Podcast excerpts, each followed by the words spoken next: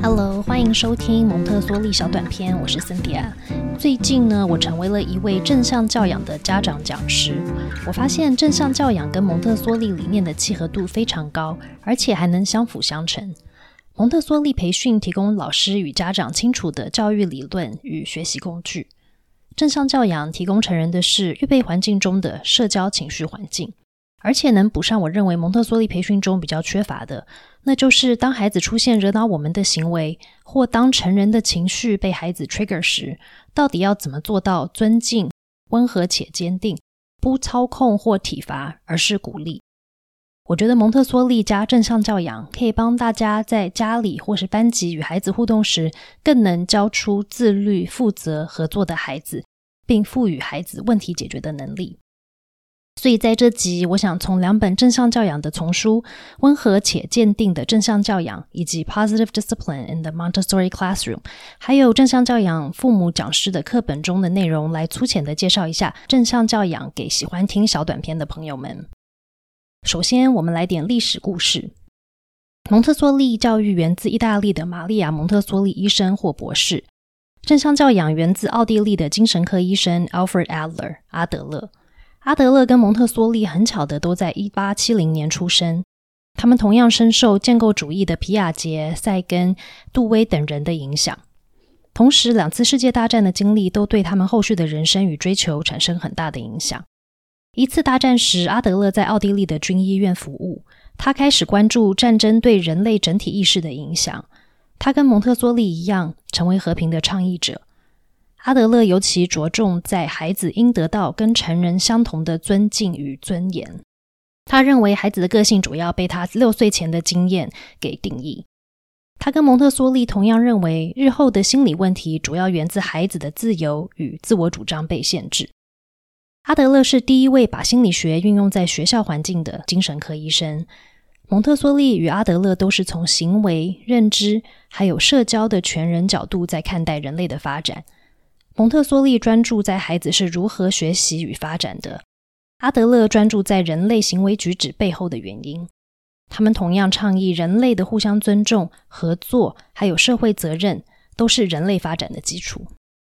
他们相信孩子会成为什么样的人，源自他们所做的决定，而孩子所处的环境，除了会影响他们的决定外，也能支持他们最妥善的发展。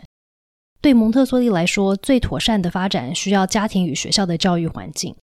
阿德勒则认为，最妥善的发展需要社交情绪环境。阿德勒在一九三二年为了逃离纳粹迫害，离开了维也纳。蒙特梭利也在两年后为了逃离法西斯控制，离开了意大利。阿德勒移民去了美国，成为了一位教授，并在全世界巡回演讲，推广家长的教育。在一九三七年，他在苏格兰演讲时死于心脏病。Rudolf Dreikers。德雷克斯是阿德勒的学生与同事，比阿德勒年轻二十七岁。他出生在维也纳，在二次世界大战时也移民到了美国，成为一位心理学教授。他延续了阿德勒的工作，并研发出一套实用的方法来理解孩子问题行为的原因，以及如何不使用奖罚发展出孩子合作与尊重的行为。Strikers 主要的工作是把这些正向教养 （positive discipline） 的理念推广给家长与老师。其中一位深受到正向教养影响的家长叫做 Jane Nelson。Nelson 不到二十岁就结婚了，是七个孩子的妈，所以她花了整整十一年才读完大学。她觉察自己一直在严厉、专制以及无微不至的宠爱这两个极端间摆荡。一直抓不到适合的教养方式的他，觉得自己是位很失败的妈妈。他的孩子甚至一度还吸毒，在家里的后院种植大麻。Nelson 主修儿童发展的大四这年，拿了一堂阿德勒心理学与实务上如何帮助孩子学习自律、负责、合作和解决问题的能力。试了正向教养的方法后，觉得非常有用的 Nelson，终于找到了育儿的曙光。他开始带社区的家长团体，后来担任一项美国政府资助的研究专案负责人。他的研究发现，阿德勒与 Dreikurs 的正向教养方法非常适合在家庭与学校中应用。从研究对比组中就能看到，当家长跟老师参加阿德勒学派的家长和讲师辅导课程后，孩子的行为都有明显的改善。Nelson 取得教育博士学位后，重新整理了阿德勒与 Dreikers 的理论，在一九八零年代与家庭治疗师 Lynn Lott 合作，把正向教养发展成给家长与老师的实用课程，并发展出适合不同年龄的孩子与特殊状况的二十几本丛书，并以二十种语言在全球发行。也就是说，正向教养的课程已经有三十年的历史，在全世界都有陆续在开正向教养的线上以及实体课程。包括给家长的一日入门课、家长讲师课、学前教育，也就是给六岁前的孩子的讲师课，以及给学校的讲师课。我在美国正向教养协会的网站还看到正向教养运用在蒙特梭利教室的免费工作坊。在我们的节目介绍里呢，都可以找到一些相关的讯息。在台湾也有单位在开给家长的一日入门课，也有许多正向教养的家长讲师会开四到七周的课程，包括我自己在日后也会开正向教养的课程。如果在听的朋友会对我的课有兴趣的话呢，也欢迎留言给我，给我一些开课的鼓励哦。那我们就来进入今天正向教养的正题吧。首先，到底什么是正向教养 （positive discipline）？正向教养中的正向 （positive）。指的不是只看到孩子正向的一面，然后忽略掉其他面相，或是一直称赞你最棒了。正向代表的是尊敬、鼓励 （encouragement） 以及赋能的意思。教养 （discipline） 也不是想象中的严格管控或是惩罚。discipline 这个英文字源自拉丁文的 disciplina，意思是教导、训练、教育。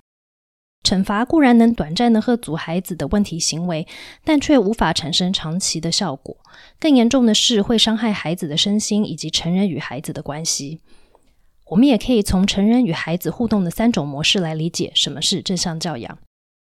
第一种互动的模式是严厉，成人过度的操控导致孩子有秩序但无自由，孩子毫无选择。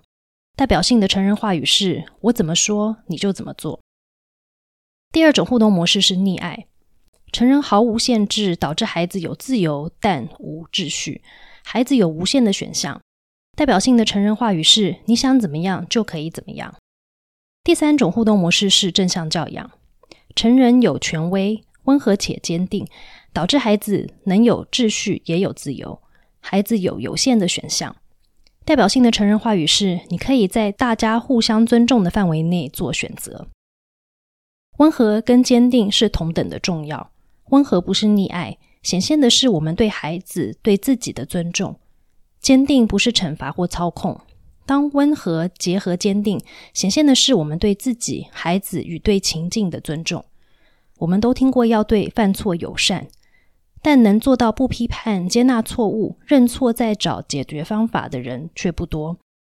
正向教养正是一个能帮助我们从孩子、从我们自己都能开始落实犯错是学习和成长的机会的方法。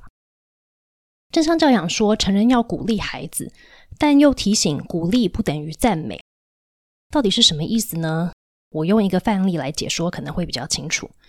赞美的一个举例是：我很骄傲你拿了满分，看重的是结果；鼓励是这个满分反映出你的努力。这样的句子肯定成就者与他付出的努力。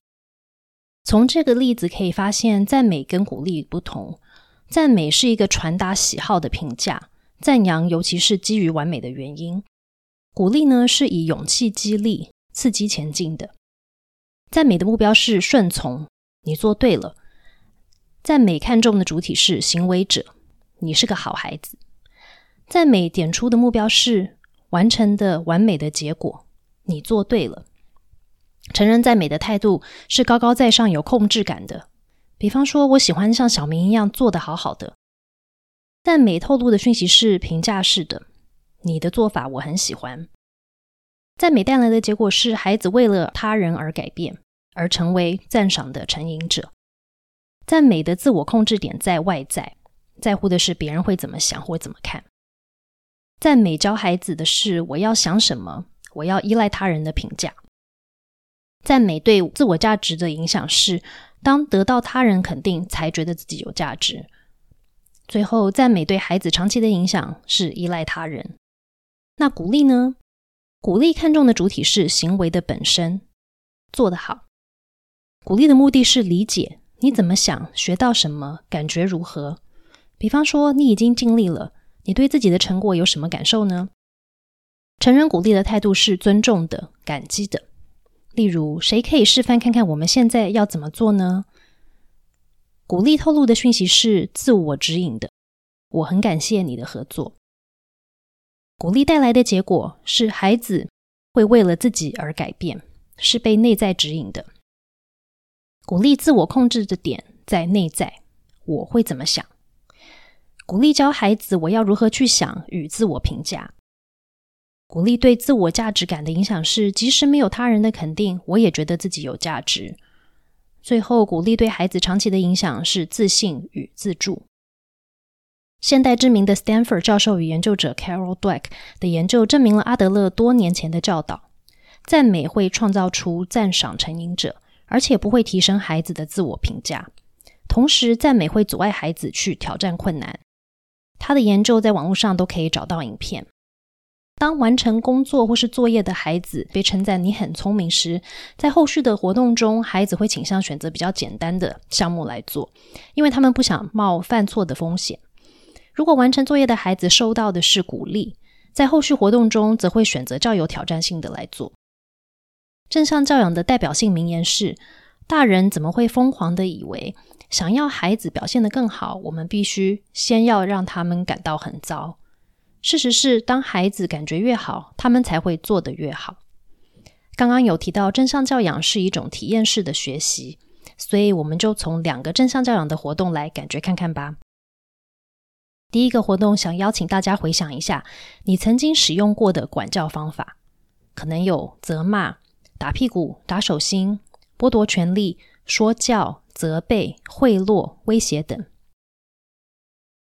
然后想一想，你认为孩子在这个过程中学习到了什么？是学习到我是被爱的，还是我反正怎么做都做不好？是我要学习努力做好该做的事情，还是你越说我越不想做？正向教养提出，有效的教养必须符合五个目标，所以所有正向教养的工具都符合这五点。第一点是协助孩子感受情感的连结，让孩子从中能得到归属感跟价值感。第二，温和与坚定并行，意思是尊重并且具鼓励性。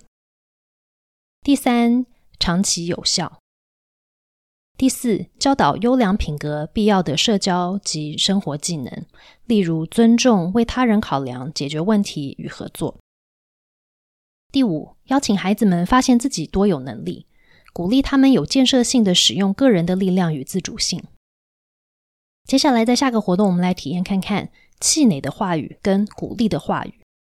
我等一下会先说一组气馁的话语，然后呢，会接着说一组鼓励的话语。留意一下，当你听到这些话语时，你当下的感觉、想法，以及你决定要采取什么行动。